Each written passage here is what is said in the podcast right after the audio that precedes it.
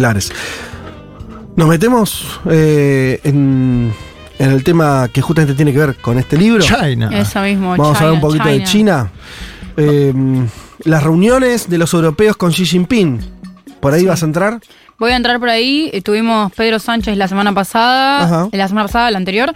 Después, esta semana, Emmanuel Macron, Ursula von der Leyen. Eh, la semana que viene, eh, la, Bueno, iba a decir canciller alemana, pero en realidad es la ministra de Relaciones Exteriores, eh, um, que se llama. Eh, eh, Anela Ber- Baerbock y también va No a te ir podía ayudar, ¿eh? no es que te dejamos en banda, no, te- no tenía No, idea no, del no, nombre. eh, eh, para mí también fue nuevo, no, no, no la había escuchado nombrar mucho. sí. Y la compañera Nela. Sí. Y también va a ir Joseph Borrell, que es el eh, jefe Borrell, de política exterior de la Unión Europea, Sí. aún, aunque estuvo von der Leyen, que también es representante de la Sí. Unión Europea. O Eh, sea, básicamente Europa está yendo ahí a hablar con, con Xi. Mirá. Macron, boludo. Macron en el medio de las Mm. protestas, el tipo fue el a tipo China. se fue, no le importó nada. Por eso también preguntaba por la Unión Europea, porque hay ahí Sí, capaz hay claro. una doble línea. Y bueno, y capaz lo que, lo que, lo que se empieza a tejer en estos encuentros es un intento de resetear las relaciones después que se eh, distanciaron por la pandemia primero y después, bueno, por la guerra, que también empujó a Europa a alinearse con la OTAN por Mm. ser países miembros o simplemente por su lealtad con Estados Unidos. Sí. Eh, además de que China se negó a condenar la agresión a Rusia, digamos, per se, y en sí, digamos, dijo algunas cosas, como por ejemplo pidió que se respete la integridad territorial y la soberanía de Ucrania, pero no hizo lo que Europa y Estados Unidos patalean porque haga, que es condenar eh, la, la- la invasión Sí. rusa en Ucrania. Eh, entonces, bueno, capaz vemos una, un panorama en el que Europa contaba con eh, que Estados Unidos juega un rol de, eventualmente intentar el, final de la guerra y, y Estados Unidos está haciendo digamos, todo lo contrario, eh, siguen mandando armas, no apuestan a la salida diplomática. Entonces, bueno, Europa mira para China, eh, también en un contexto en el que son los primeros, eh, no los únicos, pero capaz los primeros en sufrir las consecuencias de la crisis energética y la crisis alimentaria. El primero fue Pedro Sánchez, que viajó para el aniversario número 50 de las relaciones diplomáticas entre ambos países. Conversaron sobre comercio principalmente y el, el gobierno español habló de que en 2025 se podrían exportar unas 50.000 toneladas de almendras españolas a la China, que es más del 40% de la producción nacional. Eh, y también se acordó... Ay, pero manda un poquito acá. traigan, Almendra, ¿no? Sí, algo que.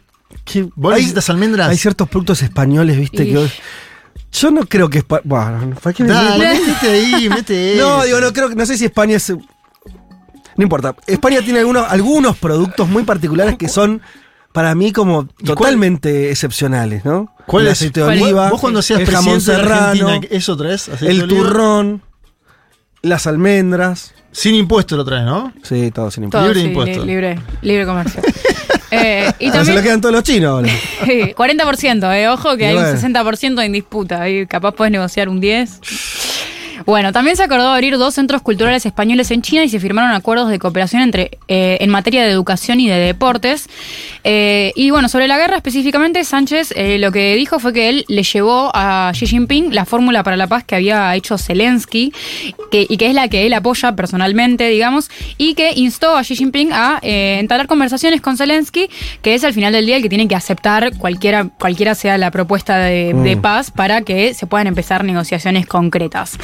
Eh, el segundo en viajar fue Macron, que inauguró su viaje con un meeting con el primer ministro Liu, Li Qiong y después se reunió con Xi Jinping, eh, que bueno, también eh, pidió negociaciones de paz entre Rusia y Ucrania y, y- y bueno, y, y eh, condenaron en conjunto el uso de armas nucleares. Escuchemos un poquito de Macron.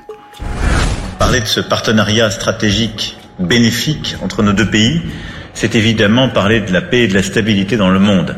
Nous y sommes attachés. Je vous sais attaché au combien à la fois au respect de la Charte des Nations Unies, au strict respect euh, des textes en vigueur en matière de nucléaire, et donc à tout ce qui permet la paix et la stabilité sur la planète. Et à ce titre, l'agression russe en Ukraine a, a porté un coup à cette stabilité. Elle a mis fin à des décennies de paix en Europe. Et je sais pouvoir compter sur vous, au titre d'ailleurs des deux principes que je viens d'évoquer, pour euh, ramener la Russie à la raison et tout le monde à la table des négociations.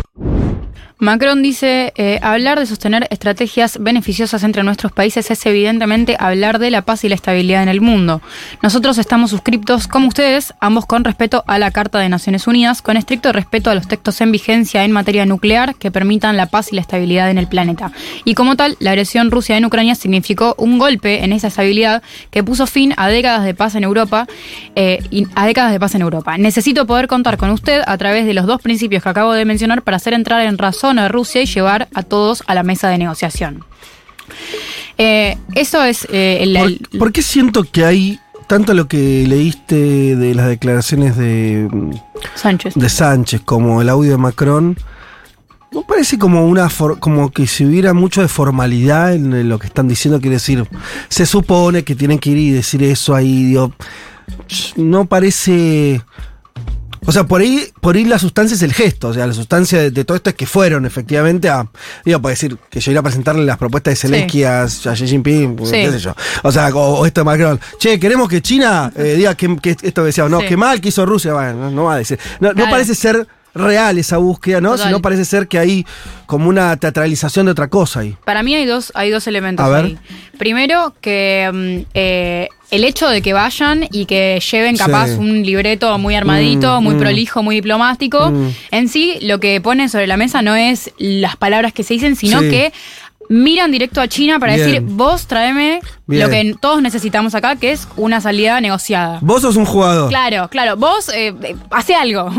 O sea, yo te, te doy legitimidad, te visito, te doy el ok Sí. de que nosotros te vamos a apoyar, pero que alguien haga algo. Y por otro lado, que hay eh, una, digamos que no es el único objetivo, eh, digamos, la guerra en Ucrania no es el único motivo por el Bien. cual Europa está viajando a China. Y esto lo, lo- bueno, lo mencionábamos recién con los objetivos culturales y comerciales Sí. del viaje de Sánchez y que pasó exactamente lo mismo con Macron, que viajó con su ministro de Economía, Bruno Le Maire, además de con su ministra de Asuntos Exteriores, que bueno, ella capaz estaba más eh, como dado por sentado que iba a ir, Catherine Colonna, pero además viajó con un montón de CEOs de eh, empresas muy importantes de eh, su país, entre ellos la empresa Airbus, que enseguida anunció un super acuerdo para profundizar las digamos, la parte de la producción que se realiza en territorio chino, Eh, y también viajó con representantes de la cultura como un músico electrónico, Jean-Michael Jarre, y el director de cine, eh, Jean-Jacques Anaud. eh, y Jackson no, sí. Ah. Es muy mm, emblemático, un hombre ya entrado en años que hizo película. El nombre de la rosa es de él. Claro. Bueno, y ahí vemos también que hay eh, intereses que van más allá de eh, la cuestión de eh, la diplomacia alrededor de la guerra en Ucrania y que, bueno, en este sentido decíamos un puente entre Europa y China. O sea, Sí. la, la hegemonía de China que avanza y compite con la hegemonía de Estados Unidos no es meramente comercial, es también cultural, es también política. Y en este sentido, los líderes de Europa están muy conscientes de eso y, bueno, quieren saber qué fichas pueden meter ahí para Claro. sacar beneficio de eso. Además de que Europa es bueno, un actor que simbólicamente tiene mucho, mucho peso, e históricamente también, pero que en capaz en, en la política contemporánea cada vez el, el rol eh, o, o el papel decisivo que pueda tomar es cada vez menor, cada vez tiene menos poder. Eh, Europa, decís. Europa, sí. Sí. Y sí, Eh, entre los dos grandes, ¿no? No, y, de- y claro, total. Y, Y ellos son, son conscientes de esto. Claro. Entonces, como para, para, para no perder ningún frente, digamos. y al, al- al haber perdido, esto es lo que decíamos al inicio del programa, ¿no? Cuando, cuando Europa pierde la interlocución con Rusia a partir de la, de la guerra. Eh, esto para sacar. ahora eh, cualquier líder europeo habla de Putin es como habla de Hitler. Hace tres años está normalizado Putin. Claro. Vos hablabas de Merkel y Putin Las bien, relaciones con Alemania eran mejores Exacto. amigos. Bueno, entonces a lo que voy es, saquemos a Ojarasca. Lo que pasó es que la guerra les anuló un interlocutor. Total. Entonces, lo que vos traes me parece que es interesante decir, bueno, por ahí también Europa está buscando tener una interlocución más intensa con China. Porque si no se queda hablando solamente con el que es presidente de Estados Unidos, que además le ca- cada cuatro años le cambia. Sí. o sea, eh, cuatro años atrás lo puteaba. Tenían uno que, ¿no? Uno que los, los boludeaba. No, ahora Usted- otro usted sí. giles. Ahora tenés un, un súper amigo, Biden, que va, le pone guita, eh, lo- bueno, pero lo lleva a una guerra. Mm. Claro, vos decís, bueno. Por ahí con Xi tiene la tranquilidad de poder para hablar con el mismo durante un rato. Claro. Sí, sí, seguro. Pero bueno, es O con alguien del mismo eso. partido, por lo menos. Claro. Xi también habló y habló muy bien del encuentro con Macron. Hubo muchísimas fotos, fue, era como todo, se veía muy amistoso y, Sí. y- y con pinchero. Y bueno, Xi también dijo, según el Global Times, que las dos partes tuvieron un profundo y comprometido intercambio de alta calidad, aumentaron los entendimientos, la confianza mutua y clarificaron la dirección para una cooperación entre China y Francia en los niveles bilateral e internacional. Eh, también firmaron una declaración conjunta, así muy, muy, Sí. muy eh, diplomática, sí. sí, muy polite, tal cual. Eh, entonces, bueno, eh, por un lado tenemos estos dos líderes que representan, bueno, países puntuales, pero por otro lado también viajó eh, Ursula von der Leyen. Escuchemos un poquito a Ursula. Ajá. This visit is taking place in a challenging and increasing volatile context. In particular, because of Russia's war of aggression against Ukraine, China's position on this is crucial for the European Union. As a member of the UN Security Council, there is a big responsibility, and we expect that China will play its role and promote a just peace, one that respects Ukraine's sovereignty and territorial integrity, one of the cornerstones of the UN Charter. Esta visita está sucediendo en un contexto desafiante y crecientemente volátil, en, particular por la agresión rusa contra Ucrania. La posición de China es crucial para la Unión Europea.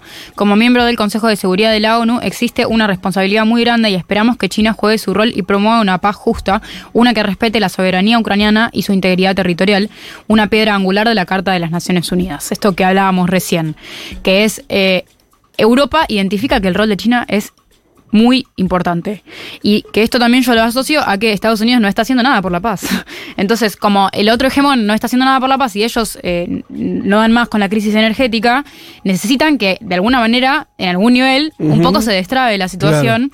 Eh, y bueno, y capaz, igual eh, Ursula von der Leyen es más sobria con su intervención. Sí. También ella no tiene los intereses comerciales de un país en específico No, claro, que sí, defender. Eh, pero sí que, que, bueno, que, que de- digamos, deja en China la responsabilidad y también un poco como que el, subtexto de, esta declaración y en sí de, de la posición de von der Leyen en general, que también habló de que las relaciones entre la Unión Europea y China se volvieron complejas en estos últimos años y que es importante hablar de todos los aspectos de la relación, habla de que pone el ojo, digamos, lo, lo- lo que, lo que Úrsula está diciendo es no manden armas a Rusia. Eh, no manden armas a Rusia, entonces eh, China, que no mandó armas a Rusia hasta ahora, Sí. eh, y que no parece que fuera a hacerlo, eh, bueno, tiene que jugar de esa manera cuando Europa no está jugando de esa manera. Claro. Entonces es como, bueno, también es interesante ver ahí cómo, cómo cambian las cosas. Y también otra cosa que me pareció interesante sobre la visita de Ursula von der Leyen es que ella destacó la asimetría en el comercio. Y dijo que el año pasado China mandó a la Unión Europea 6,4 millones de contenedores, mientras que Europa solo envió 1,6 millones de contenedores. Eh, entonces, bueno, ella eh, pone en palabras esta asimetría, de, bueno, también de lo que hablábamos recién, de que tenemos una Europa en descenso y una China en ascenso, eh, y cómo Europa sabe que no puede no contar más con China o no, o no considerar a China como un actor en, en- la geopolítica mundial global. Eh, y, nada, y que, y, que en este sentido, en el comercio exterior, se vuelve muy palpable. Es interesante lo que decís. eh, hay dos planos que pensaba. Uno, fíjate, esto no es una crítica a tu columna, sino es una demostración del de un problema que tenemos, que es cómo nos, cómo nos sale natural hablar desde los intereses eh, occidentales, y lo tenemos más claro, qué fue a hacer Macron, qué fue a buscar Sánchez y venderles almendras, la europea, y de los chinos tenemos menos claro, ¿no? Sí. Che, ¿Y qué quería Xi Jinping de, de todas estas reuniones? Bueno, no sé. Y ne- a lo que voy es la distancia que todavía tenemos respecto de, de China, que se nos dificulta entender esa, es- ese juego. Eh, se nos dificulta acceder a, a esa mirada. A veces- esa cocina, te diría, ¿no? Sí. Ellos Porque también. estaba mirando, mirá, Macron fue tres días, lo cual Ujú. ya es un dato significativo, ¿no? Un presidente francés que en el medio de las protestas va tres días y dice que, viste que China es muy eh, con, con los detalles, te das cuenta de cosas que no te das cuenta con otros países. Dice que no se junta Xi Jinping afuera de Pekín con casi ningún mandatario y que se juntó con Macron en un lugar alejado Ajá. de, de Pekín Nadie sabe para qué. Pero tres días estuvo. Que lo fue a buscar el canciller chino a cuando bajó Macron al aeropuerto y que a Van der Leyen leía nada. Nada. A Bandrelli la fue a buscar un funcionario menor, estuvo un día, tiró una de Ucrania y se fue. Ajá. Bueno, ahí hay también algo que Claro, tenemos claro. que ver después de la. ¿Qué hablaron con Macron, Sí. no? Claro. Y mm, como es, este. Ese era un aspecto. Y. mm, Y el otro. Que también lo tomo de, de- de- de lo que estuviste contando. Pareciera. Pero solo pareciera. Que. Esta idea como si, como si Europa estuviera un poco tironeando a China. Para que se meta más. Quiere decir. Como Bueno, si hubiera en el mundo cierta dema- en el mundo, en algunos países, algunos países esto, eh, importantes, pero que ya no son potencias determinantes, de que China juegue un rol más importante a nivel internacional. Y los chinos con cierta reticencia, ¿no? Pareciera que, el- esto creo lo, algo comentamos en algún otro programa, eh, China parece meterse en los escenarios internacionales a pesar de China. O sea, no, no parece... No lo no buscó, no lo Claro. buscó. O sea, si fuera por China, me parece que estarían más recluidos de lo que la circunstancia los fue llevando a involucrarse, ¿no? Pero no deja de ser una suposición esto, quiero decir, pero va, una suposición basada Ah, también en cómo los chinos actuaron. Sí, es un Sí, dato. También igual como eh, es, es un poco lo que retomamos siempre cada vez que hablamos de, de China, que es que, que los tiempos de China son otros. Sí, mal. Los tiempos de China son otros. China no te va a hacer en un mes una No. declaración súper polenta, te va a presentar 600 documentos al respecto. Y bueno, a un año elaboró este plan de 12 puntos, que es el que, bueno, está intentando ver cómo articula y que capaz es interesante ver, eh, bueno, esto que es eh, que ante una salida, no, no una salida, pero digamos, ante una propuesta de salida eh, que capaz eh, la, OTAN rechazó incluso lo- como grupo, digamos, Jens Stoltenberg había rechazado la, propuesta de China, los países de Europa dicen, bueno, pará, vamos a ver cómo hacemos, eh, y que también eso como habla de, de- de- del choque entre la, posición de la OTAN como un bloque de organismo, digamos, como un organismo internacional que defiende los intereses de la alianza militar y los las posiciones de los de cada uno de estos países. Y para mí lo que hablaba Juan recién de, de cómo fue la visita de Macron habla de que hay muchos digamos y, y el hecho del hecho de que haya viajado con tantos CEOs habla de que hay también ahí unas relaciones bilaterales que están como flamantes eh, y, y comerciales y un intercambio comercial muy muy muy activo en ese sentido eh, pero bueno, después habló, eh, o sea, lo que, se, lo que se puede ver en Global Times y en, sí lo que pude encontrar de, lo que fue diciendo Xi Jinping, eh, es todo muy polite, muy diplomático, muy esto así, eh, la estabilidad, eh, la paz. eh, sí, también eh, ahí está el otro punto de conflicto, que eso lo hablábamos en panorama un poquito, que es Taiwán y el hecho de que no es para nada casualidad que justo esta semana está yendo la presidenta de Taiwán a visitar a, a Washington,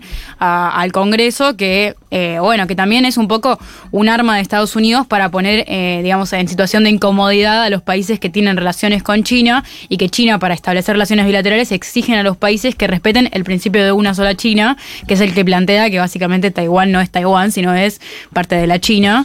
Eh, entonces eso, y, y- y vemos cómo por ejemplo, hace poco pasó, hace un par de semanas pasó que en Honduras la presidenta Xiomara Castro eh, rompió relaciones con Taiwán, a quien defendía, y al mismo día o al día siguiente anunció las relaciones diplomáticas con China, y que es también como una, una, un- una carta de los Estados Unidos para eh, poner sobre la mesa que, bueno, esa- esas, esas molestias que, con las que puede, digamos, eh, ir como gestionando o, o participando de ese intercambio entre Europa y, y la China. Eh, hablemos dos cositas de, de esto que, que nombraste y que algo dijimos eh, en la apertura de China y Taiwán, porque la noticia concreta es que hubo una, una- un- unas maniobras militares que fueron bastante fuertes, porque básicamente, recordemos, Taiwán es una isla pequeña enfrente de China, eh, está muy cerca, está a 130 kilómetros, Sí, sí. es muy cerquita, pegado a China. De hecho, ese estrecho eh, que separa entre el continente eh, y la isla de Taiwán, que es el estrecho de Taiwán o el estrecho de Formosa también se llama,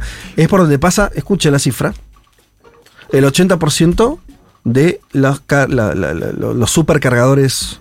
eh, los barcos más grandes del mundo. El 80% pasa por ese estrecho. Imagínate Claro. ya el nivel de, de relevancia que tiene ese, ese lugar. Bueno, ahí los chinos lo que hicieron fueron prácticamente cercaron a la isla con este, buques propios y aviones, un- unos ejercicios militares intensos, eh, dando muestras Algunos dicen no tanto de la posibilidad de una invasión, que es una cosa totalmente extemporánea, muy, muy, muy extrema, eh, pero sí, por ejemplo, de posibilidad de bloqueo. Vos podés blo- China puede bloquear muy fácilmente a Taiwán y de Taiwán no sale un, un semiconductor más. ¿Saben cuántos porcentajes de semiconductores hace Taiwán? O sea, No las piezas no. claves de cualquier aparato tecnológico Sí. del mundo, el 80%. El 80% se hace en Taiwán. Vos bloqueas Taiwán, se acabó la economía mundial. O Claro. sea, fácil, pum, listo, muerte. Entonces, eh, es muy clave eso, están todos muy nerviosos con ese asunto. Porque además, y esto lo podemos explicar, porque tiene una complejidad, pero es una complejidad casi poética. Miren ustedes. Taiwán, esa isla, que a veces la confunde con Hong Kong, es una isla donde en 1949, cuando triunfa Mao, los opositores a Mao, que estaban siendo corridos por el ejército revolucionario y, la revolución maísta iba, iba ganando, lo, lo último que queda de ese eh, gobierno nacionalista chino De Chiang termina... Kai-shek. Claro, Chiang Kai-shek se emigran, ¿no? Se toman un barquito, hacen esos 130 kilómetros apenas que separan el continente de la isla de Taiwán, que pertenecía a China, Taiwán, esa isla, era parte de China, van hacia ahí, se refugian ahí y fundan un gobierno chino ahí, Sí. ¿sí? En contra del de, eh, el régimen maoísta, pensando que esa guerra civil interna iba a seguir durando. Finalmente el maoísmo se consolida muy fuerte y nada, se acaba la discusión de quién gobierna China. Eh, Mao no decide invadir Taiwán, sino que deja ahí a esos opositores ahí refugiados en esa isla y pasan los años, nunca se declara ninguna paz, o sea, China considera que Taiwán es un territorio ocupado por esto, eh, est- estos chinos exiliados, eh, pero al mismo tiempo nada, nada más ocurre, queda ahí. Y Taiwán se empieza a desarrollar, transforma en una potencia económica, tecnológica, de hecho, una- un lugar, una- tiene una importancia bursátil, digo, toda una serie de cuestiones. Eh, y durante muchos años, Occidente reconoce a Taiwán como Claro. la China verdadera y no a la China de Mao, Sigamos llamándola. Hasta que los años 70, y después se reunió Mao, Nixon y demás, pero básicamente la obviedad de que China era donde vivían los mil millones de chinos y no la islita de Taiwán, lo que representaba el país, termina desplazando a Taiwán de todos los ámbitos internacionales. Taiwán no está en la, en la ONU, ¿sí? Y lo reconocen cada vez menos países. Sí. De hecho, ahora hay como, creo que 12 países, y estamos diciendo países entre comillas, la verdad la mayoría son islitas, eh, países eh, caribeños muy pequeños, le queda muy poco. Y son los únicos países que todavía no comercian con China, que es el segundo hegemón del mundo. Claro. Eh, y, y países que no tienen ninguna relevancia ya económica, Claro, que es decir, claro. da igual. Total. Ahora, ahora, y este es el dato, para, para terminar de entender el problema acá, que es, los chinos dicen que Taiwán es de ellos. Sí. y que en algún momento Taiwán tiene que pasar a ser parte de China. Llegan a admitir que podría tener el mismo régimen que Hong Kong, esto es, son parte de China y tienen su propio régimen político, Claro. pueden ser capitalistas y los Sí. dejan un rato que sigan siendo capitalistas. Esa podría ser una salida que los chinos aceptan. El tema es que los taiwaneses hasta ahora tampoco abandonaron la idea de que ellos son China Claro. y que están esperando que el régimen comunista caiga aquello, sí. y sean parte también, que tampoco piden la independencia, ¿se entiende? O sea, no se ven como un Claro. país aparte. No, de hecho son la República China, según Sí, ellos. sí, Son Exacto. Taiwán es una forma nuestra de decirlo. Ellos en realidad se llaman República China. Exacto. Cuando, cuando habla la presidenta tiene en el, en, eh, en el estrado El mapa de China. el mapa de China. sí. Bueno, ahora, ¿se entiende? Entonces, ahí es, es como una guerra que no estalla y todos hacen, todos se actual. demencia. Claro, mantengamos esta cosa. Ahora, eso en algún momento va a pasar algo. No, porque además cada vez que, que- que Estados Unidos hace pruebas militares en Taiwán o que algún funcionario de Taiwán viaja para Estados Unidos o viceversa, pasa esto de que China empieza a mandar buques, aviones, Sí, claro. eh, un montón de, eh, digamos, dispositivos militares a amedrentar, porque en sí nunca termina pasando nada, nunca es que invaden Taiwán. No, es, es pero como- es siempre como- pasa eso. Claro, es como mantener una situación de facto, Claro. pero que en términos de derecho, nadie reconoce que eso tenga su soberanía propia. Sí, y, de hecho Estados Unidos no reconoce a Taiwán. No. ¿Entendés? En Y- términos formales. Reconoce a China. Y nadie puede reconocer a la vez a China y a Taiwán. Pues sería Claro. estar reconociendo lo mismo, ¿no? Porque unos y otros se piensan como parte del mismo país. Entonces, ahí hay, hay toda una, una cuestión compleja que es muy interesante, que es muy, muy pocos ejemplos de otros lugares donde ocurre exactamente esto que estoy diciendo, eh, y que su resolución eh, de hecho, lo, lo único que hace que su resolución no sea eh, trágica es esto que vos decías, los tiempos chinos. Claro. Los chinos piensan Se va a décadas, solo. Sí, o, o lo, o lo piensan en un proceso. Por ejemplo, ustedes no sé si, si saben esto, porque yo tampoco lo sé hasta hace mucho. eh, los chinos tienen planificado en qué momento Hong Kong, que fue, era una colonia británica, por lo tanto se desarrolló como una colonia capitalista, bla, bla, bla. Fue de vuelta a China formalmente en el 97. 98. 98. O bueno, 98, ahí, bueno, por ahí, fines de los 90. O sea que hace 20 años que tiene soberanía china sobre Sí, nada, Hong Kong. nada. Ah, Durante estos 20 años le Hong Kong siguió con las mismas reglas económicas y políticas, el, un sistema capitalista, una, hay, eh, hay elecciones, partidos, bla, bla, bla. Pero los chinos dicen que eso es un tiempo Claro. y que en el No y que para mitad de este siglo, y así está puesto, Hong Kong va a tener que ser parte del sistema político chino. El tema es que como es todo de largo plazo, Claro. hay como algodones ahí, ¿no? No es que... eh, eh, si fuera Occidente, no estaríamos pensando en que, no sé, qué sé yo, eh, el- esto tendría que resolverse bajo el mandato de Trump. Y entonces todo es más friccionado, todo más acá, pero al mismo tiempo los chinos tienen bastante claro los planes. Sí. Y así como quieren que Hong Kong sea parte de, de su mismo sistema político o sociopolítico, lo mismo plantean para, para Taiwán. Tal Que aparte es parte del país, ¿no? Claro. Eh, no, pero digo, lo vuelvo a poner en discusión porque a veces hay una mirada occidental sobre Taiwán y China el opresor. Claro. Es una isla que es China, señores. Y Después que podemos los taiwaneses también dicen que es China. Claro. ¿Entendés? Sí, claro. Eso No, es lo que porque- lo pero diferencia de cualquier independencia. ¿Quién gobierna China para el mundo? Porque ojo que puede haber otro problema según quien gane las elecciones en Taiwán, Sí. que es que cambie eso, porque hay una discusión, los taiwaneses le están diciendo, che, no tendremos que eh, eh, hacer una declaración de independencia. Claro. Es decir, somos Un país. China B, ¿entendés? Claro. China. eh, otra China, Taiwán, no sé, ¿entendés? Eh, otro país, otra nación. Che, no. Pero hasta ahora no tomaron esa decisión. Ahora, si tomaran esa decisión, no sé qué, qué harían los chinos. Ahí sí se pudre. Ahí Porque sí es como si. Ah, claro. Es como si, eh, no sé, una, una provincia argentina, ¿no? Declarara su. Bueno, pongámoslo así. eh, por más que no sea el caso exactamente, es como si los habitantes de Malvinas un día dicen somos independientes. No, no somos más colonia británica. Tampoco somos Argentina, somos el país Malvinas. Ahí la Argentina, desde cierta incomodidad, tendría que tomar una decisión de si acepta esa soberanía de un grupo de personas que se, auto, se quieren autodeterminar o no.